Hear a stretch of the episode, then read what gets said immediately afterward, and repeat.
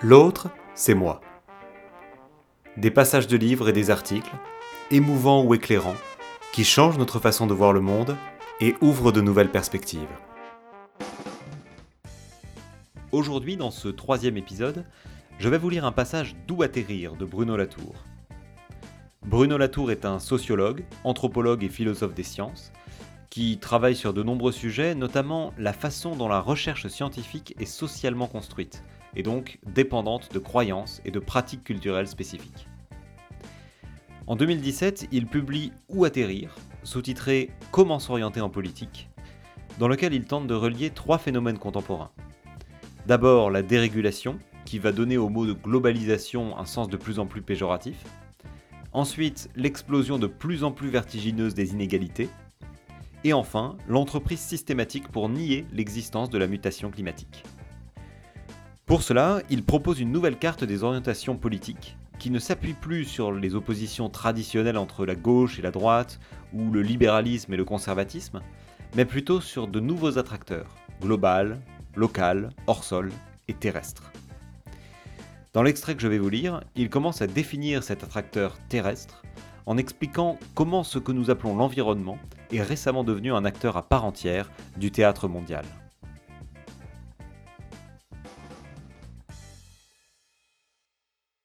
On parle toujours de géopolitique comme si le préfixe géo ne désignait que le cadre dans lequel se déroule l'action politique. Or, ce qui est en train de changer, c'est que géo désigne dorénavant un agent qui participe pleinement à cette vie publique.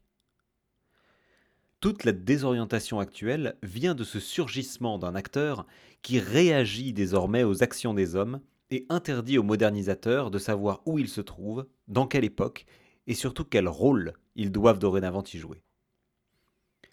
Les stratèges en géopolitique, qui se targuent d'appartenir à l'école réaliste, vont devoir modifier quelque peu la réalité que leurs plans de bataille vont devoir affronter.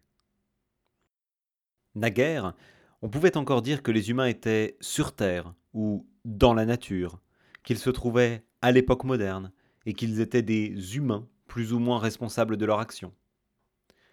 On pouvait distinguer une géographie physique et une géographie humaine, comme s'il s'agissait de deux couches superposées. Mais comment dire où nous nous trouvons si ce sur ou dans quoi nous sommes placés se met à réagir à nos actions, revient sur nous, nous enferme, nous domine, exige quelque chose et nous emporte dans sa course? Comment distinguer dorénavant la géographie physique et la géographie humaine? Tant que la Terre semblait stable, on pouvait parler d'espace et se situer à l'intérieur de cet espace et sur une portion de territoire que nous prétendions occuper. Mais comment faire si le territoire lui-même se met à participer à l'histoire, à rendre coup sur coup, bref, à s'occuper de nous? L'expression j'appartiens à un territoire a changé de sens. Elle désigne maintenant l'instance qui possède le propriétaire. Si le terrestre n'est plus le cadre de l'action humaine, c'est qu'il y prend part.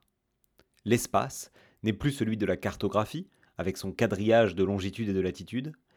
L'espace est devenu une histoire agitée, dont nous sommes des participants parmi d'autres, réagissant à d'autres réactions.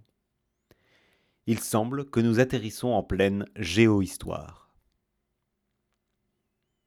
Ce que l'on appelle la civilisation, disons les habitudes prises au cours des dix derniers millénaires, s'est déroulé, expliquent les géologues, dans une époque et sur un espace géographique étonnamment stable. L'Holocène, c'est le nom qu'il lui donne, avait tous les traits d'un cadre à l'intérieur duquel on pouvait en effet distinguer sans trop de peine l'action des humains. De même qu'au théâtre, on peut oublier le bâtiment et les coulisses pour se concentrer sur l'intrigue. Ce n'est plus le cas à l'Anthropocène, ce terme disputé que certains experts souhaitent donner à l'époque actuelle. Là, il ne s'agit plus de petites fluctuations climatiques, mais d'un bouleversement qui mobilise le système Terre lui-même. Les humains ont bien sûr toujours modifié leur environnement, mais ce terme ne désignait que leur entourage, ce qui précisément les environnait. Ils restaient les personnages centraux, ne faisant que modifier à la marge le décor de leur drame. Aujourd'hui, le décor, les coulisses, l'arrière-scène, le bâtiment tout entier sont montés sur les planches et disputent aux acteurs le rôle principal. Cela change tous les scripts, suggère d'autres dénouements. Les humains ne sont plus les seuls acteurs, tout en se voyant confier un rôle beaucoup trop important pour eux.